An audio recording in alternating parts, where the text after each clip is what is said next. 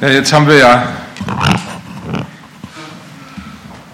einiges von euch gesehen und ich fand, das habt ihr super gemacht, muss ich ehrlich sagen. Ihr habt uns gezeigt, was da an dem, was wir Weihnachtsabend nennen, äh, was da geschieht, was da geschehen ist. Und ich möchte jetzt noch ein bisschen auf den Grund zu sprechen kommen, warum Jesus oder warum Gott zu uns Menschen kam. Ich habe gedacht, für alle die, die ein bisschen weihnachtsmuffelig sind, werde ich hier einfach ein paar Bilder an die Wand werfen, die so gar nichts mit Weihnachten zu tun haben. Aber ihr werdet noch erfahren, warum ich genau das gemacht habe. Und zwar für die, die vielleicht ein bisschen schlechter sehen können. Hier sieht man ähm, den langjährigen Sieger der Tour de France, Lance Armstrong, auf einem Bild und wie er sich in Siegerpose ja, ähm, am Ende der Tour de France gewissermaßen zeigt. Ich möchte zu Anfang äh, einen kleinen Vers aus dem Alten Testament lesen und da heißt es in 1. Mose 3, Vers 19, viel Schweiß musst du vergießen, um dein tägliches Brot zu bekommen, bis du zurückkehrst zur Erde, von der du genommen bist. Ja, Staub bist du und zu Staub musst du wieder werden. Ich wollte gerne mal fragen, wer von euch hat denn ein Instrument gelernt oder wer lernt gerade ein Instrument? Ja, gerade ihr Kinder können. Super. Also hier gibt es einige, die Instrumente gelernt haben. Ich freue mich immer, dass wir so viel musikalische Leute bei uns haben. Ich muss ehrlich gestehen, ich habe im Laufe meines Lebens auch versucht, mehrere Instrumente zu lernen. Und ich muss ehrlich sagen, nicht in jedem Fall war das mit äh, Erfolg gekrönt. Ich habe zum Beispiel mal Harmonium gelernt, äh, lernen sollen, sage ich mal lieber. Aber nach drei Monaten war der Lehrer dermaßen begeistert, dass er gesagt hat zu meinen Eltern, ach, vielleicht sollte er was anderes lernen. Dann habe ich Tenorhorn gelernt und naja, nachdem ich sechs Dirigenten verschlissen hatte, hatte ich dann auch keine, keine Lust mehr. Aber ich habe etwas gelernt und zwar habe ich Noten gelernt. Man hat mir beigebracht, dass ich, bevor ich anfange zu spielen, mir die Noten anschauen muss. Deswegen habe ich hier zwei Notenschlüssel mit Vorzeichen auch gezeigt. Und ich muss auf die Vorzeichen achten. Das hat man mir beigebracht, wenn ich ein Stück richtig spielen will. Denn die Vorzeichen in jedem Stück bestimmen den Takt und die Tonart, in der gespielt wird. Achtet man nicht auf die Vorzeichen, dann, das habt ihr sicherlich gelernt, wird das ganze Stück schief, auch wenn ich glaube, die richtigen Tasten zu spielen, die richtigen Töne zu spielen. Die Vorzeichen gelten immer für das ganze Stück. Ändere ich die Vorzeichen, ändert sich auch das Stück. Genauso ist dieser Vers, den ich eben in 1. Mose 3, Vers 19 gelesen habe, zu verstehen. Es ist das Vorzeichen eines Lebens ohne die Gemeinschaft und die Beachtung durch Gott, das so gelebt wird. Und das Prinzip, das uns in 1. Mose 3, Vers 19 äh, beschrieben wird oder was darin steckt, heißt, durch die Änderung des Vorzeichens ist all meine Lebensleistung und alles, was ich meine an guten Dingen zu tun, null und nichtig. Seit dem Zeitpunkt, als der Mensch sich nicht freiwillig unter Gottes Führung begeben hat, endet alles mit dem Tod. Der Tod ist und die Vergänglichkeit sind nun die alles bestimmenden Vorzeichen für unser Leben. Und wer es nicht glaubt, der muss nur mal über den Friedhof gehen. Ich möchte jetzt heute zwei Prinzipien erklären. Das eine, warum kam Gott zur Welt, das Prinzip Sünde und das zweite, das Prinzip Evangelium.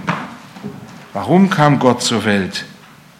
Ich möchte das Prinzip aus 1. Mose 3, Vers 19, dass alles zu Staub zerfällt, sobald sich der Mensch gegen Gott entschied und die Sünde ins Spiel kam, anhand dieses aktuellen Beispiels, das ich eben gezeigt habe, nämlich anhand von Lance Armstrong verdeutlichen.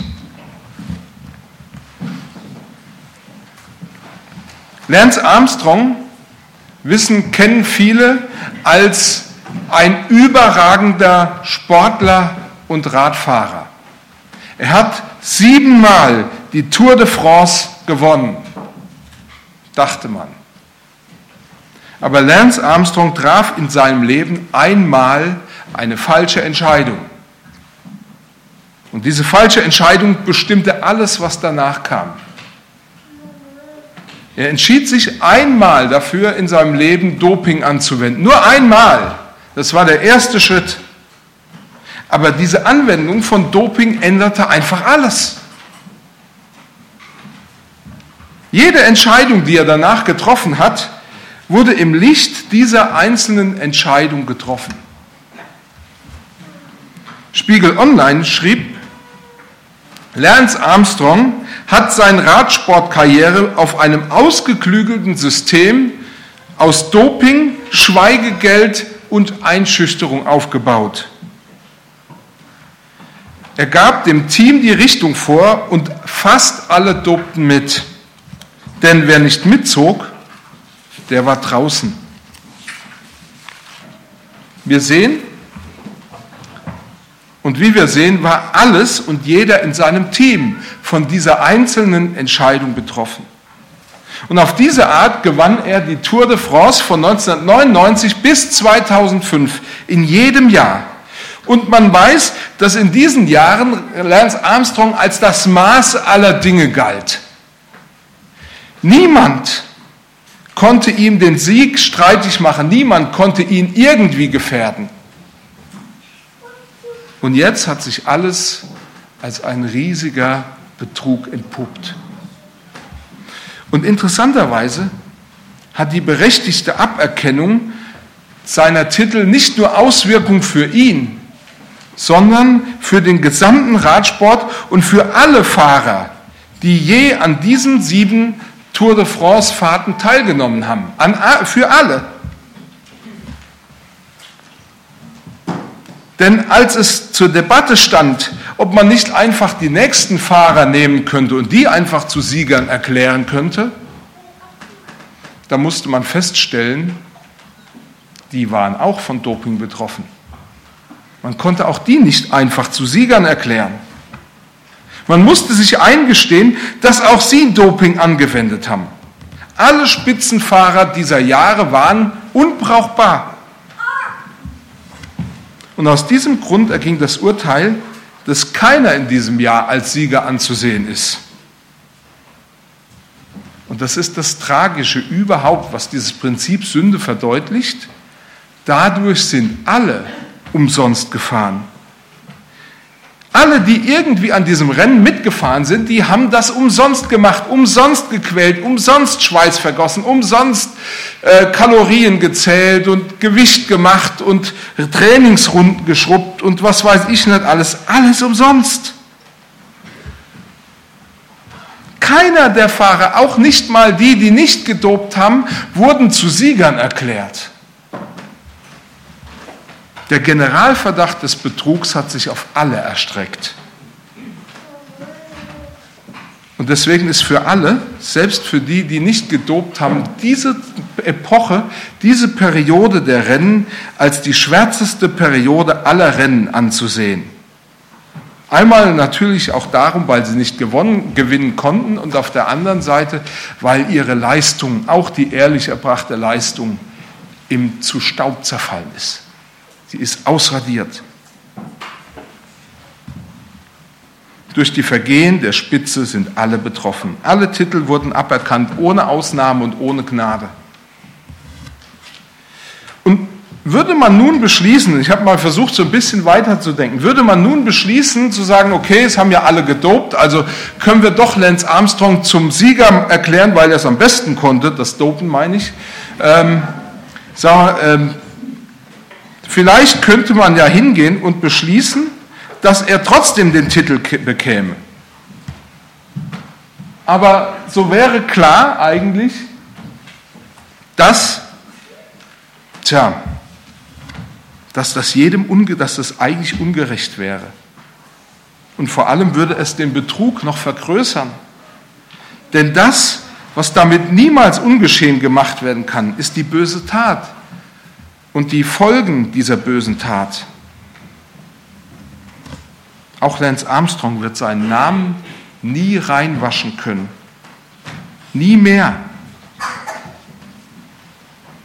Diese Vergehen sind ein für alle Mal mit seinem Namen verbunden. Selbst wenn er ein Kinderhilfswerk aufbaut oder wenn er in Zukunft die Wale schützt, was wir ja alle löblich finden, oder wenn er vielleicht auch nackt durchs Eismeer schwimmt.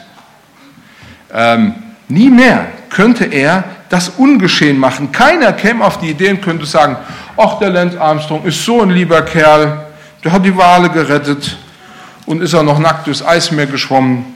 Ähm, deswegen können wir ihn ja zum Sieger erklären. Jeder weiß, Lance Armstrong ist ein Betrüger. Und auch wenn er es gut meinen würde, würde, er, würde doch jeder vermuten, und das wahrscheinlich nicht zu Unrecht, der will nur seinen Namen reinwaschen. Er will mit guten Taten von bösen Taten ablenken.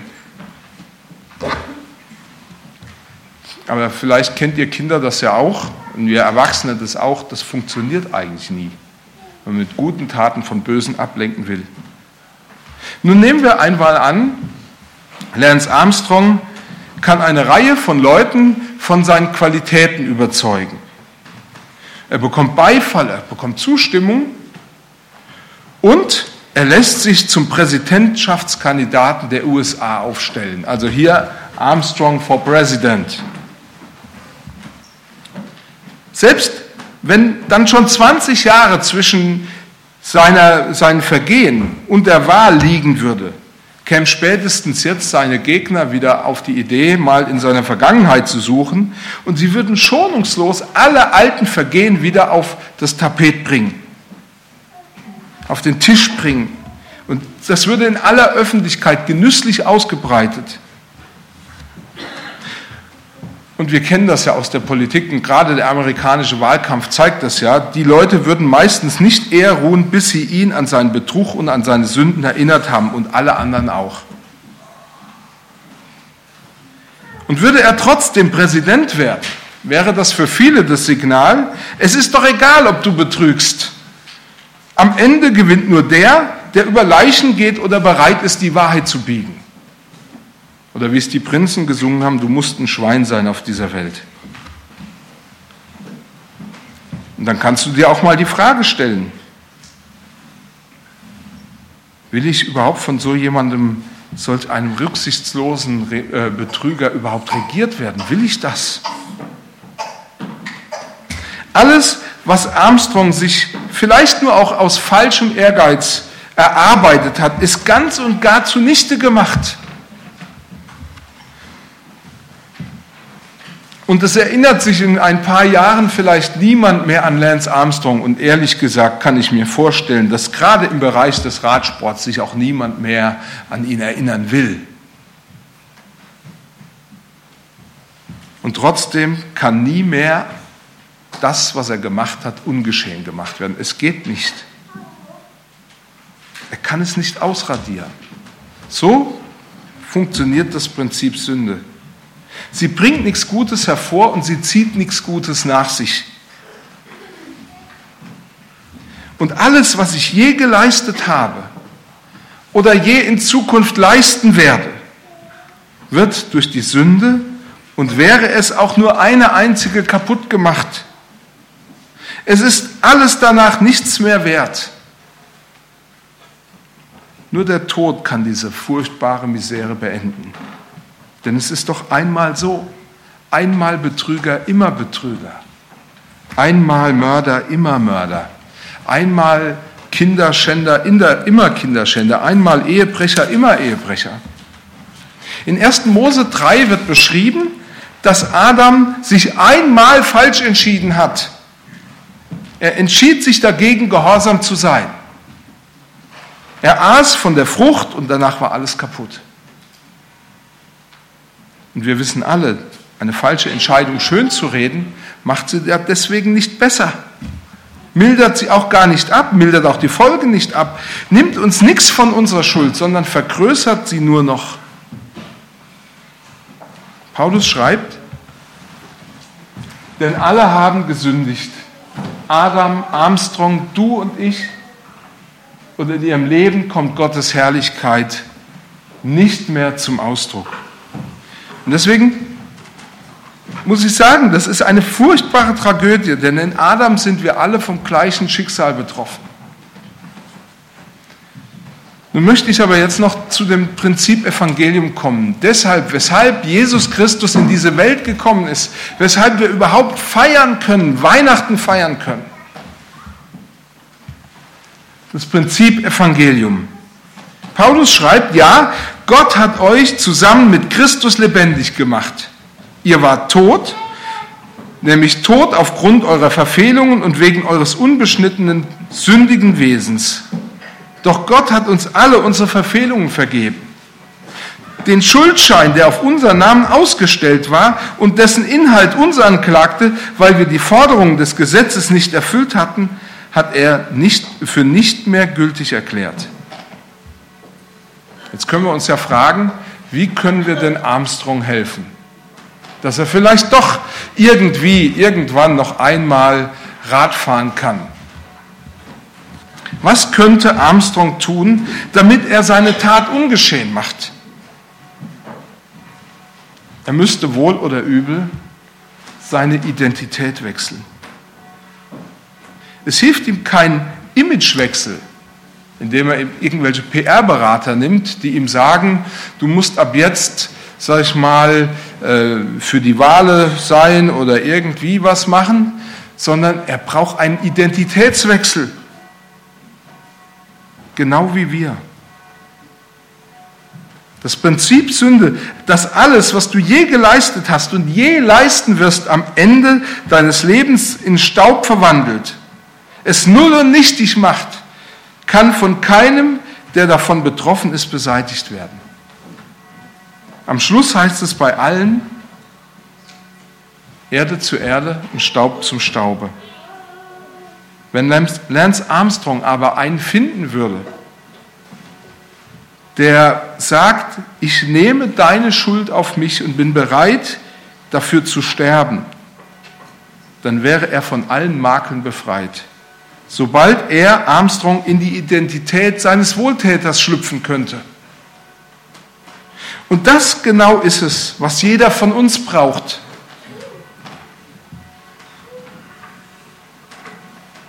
Bei Armstrong wäre, wäre das sogar so, wenn er diese neue Identität annehmen könnte, dass er sogar wieder Rennen fahren könnte. Und genau das wäre es bei uns, wenn wir die Identität eines anderen annehmen. Wir brauchen einen, der unsere Identität annimmt und dessen Identität wir annehmen können, damit wir rein werden. Und genau das ist das Prinzip Evangelium. Jesus Christus kam in diese Welt, so unscheinbar klein als ein Kind. Die, äh, Wirte haben gesagt, der eine Wirt, ja, wenn ich das gewusst hätte. Er kam in diese Welt und er kam mit nur einem einzigen Gedanken. Wenn, nicht, wenn ich nicht deine Identität annehme und du nicht meine Identität annimmst, kann dir nicht geholfen werden. Alles in deinem Leben wird zerstört.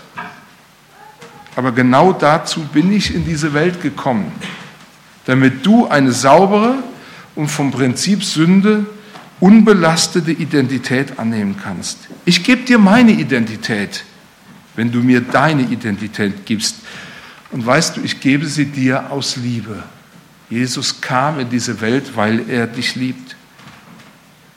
Das meint Paulus, wenn er schreibt, der Schuldschein ist zerrissen, der mit seinen Forderungen gegen uns stand und an das Kreuz genagelt ist. Jesus nahm meine Identität an. Ich bin von allen Schulden befreit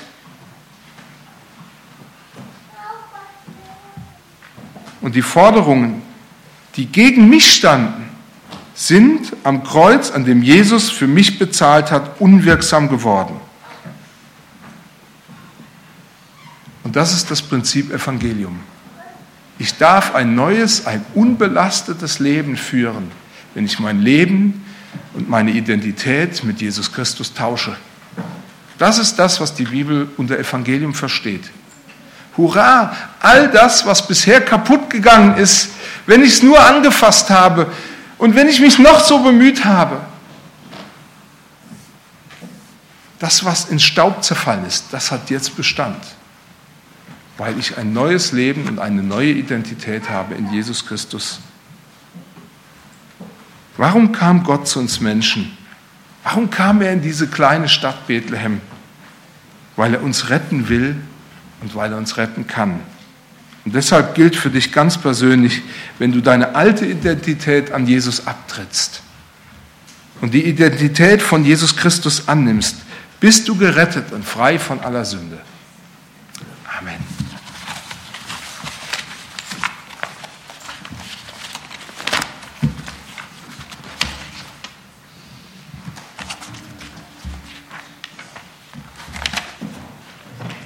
Möchte noch beten.